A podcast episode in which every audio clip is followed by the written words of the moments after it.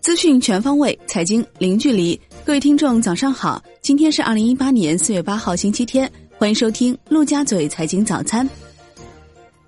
宏观方面，针对美国三零一调查报告情况以及近来美国频频出台的贸易保护主义举措，中国多位制造业领域专家四月七号一致表示，三零一调查报告不实，不要误读中国制造二零二五，不要误判中国建设制造强国的决心。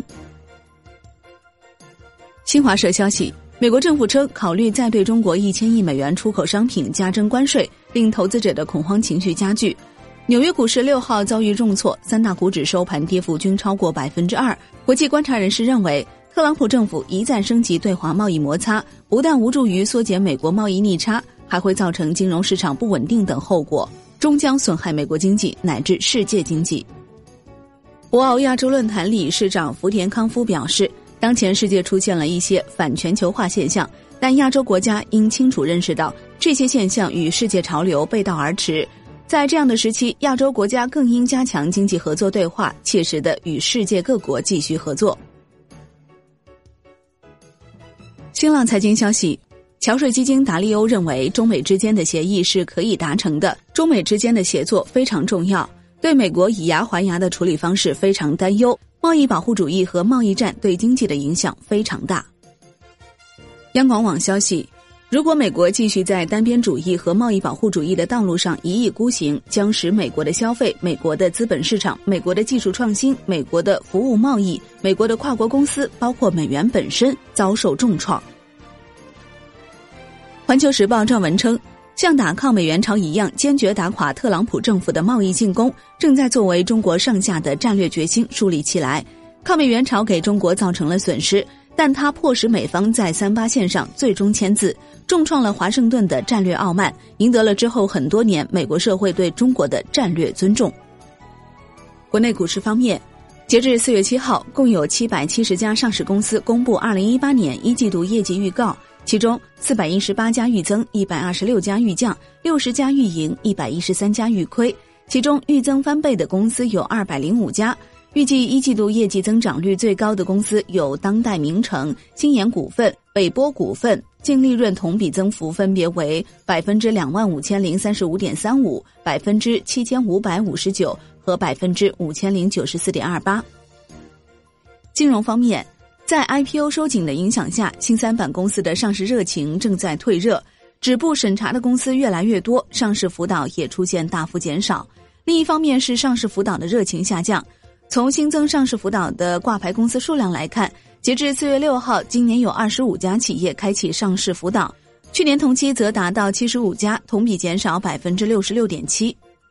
哈尔滨发布深化全市国有企业改革的指导意见，要求到二零二零年基本建立适应市场经济发展要求的现代企业制度和国有资产监管体系，要求将国有企业上市作为发展混合所有制经济的重要路径，支持有条件的国有企业充分利用国内外多层次资本市场，在境内主板、中小板、创业板、新三板及境外资本市场上市挂牌。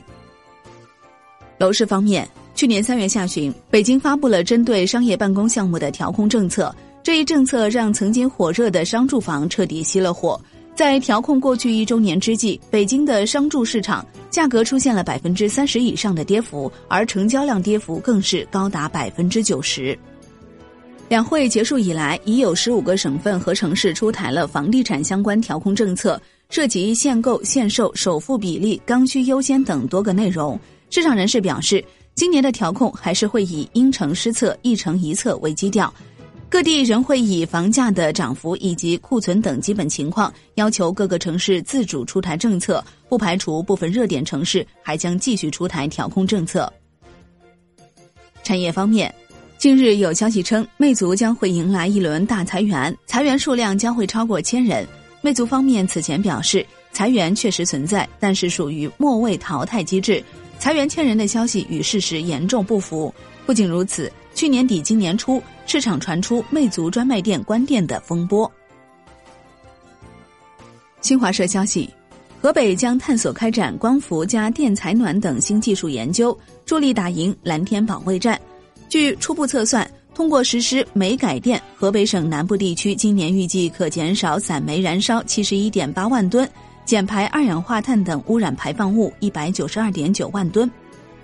海外方面，韩国产业通商资源部四月六号发表声明称，韩方将对进口自美国的部分商品对等征税，以回应美方对韩国产洗衣机和光伏电池及组件征收保障性关税的做法。声明称，韩方已经指出美方做法违反世界贸易组织相关规定，并在双边磋商中要求美国对韩国企业的损失给予对等赔偿，但双方未能达成共识。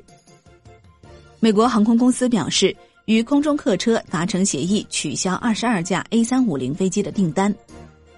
国际股市方面，知情人士透露，日本软银集团以所持阿里巴巴股份为抵押，通过保证金贷款借了八十亿美元。用以提升公司的财务灵活性。美国银行、法国巴黎银行、花旗集团、德意志银行、高盛集团、摩根大通、摩根士丹利、野村控股、法国兴业银行和瑞银集团都在贷款银行之列。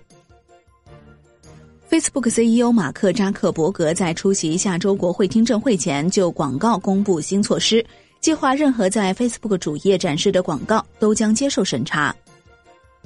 据《华尔街日报》援引消息人士称。德银监事会将在本周末讨论其 CEO 继任计划。商品方面，中国经营报报道，今年以来，玉米、豆粕等饲料加工也在持续上涨，导致养一头猪亏损超过两百元。发改委日前在官网称，正密切关注生猪生产和市场价格走势，执行相关调控预案，防止生猪价格持续过度下跌，促进生猪生产平稳发展。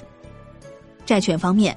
财政部、住建部联合发布试点发行地方政府棚户区改造专项债券管理办法，确定试点发行地方政府棚户区改造专项债券。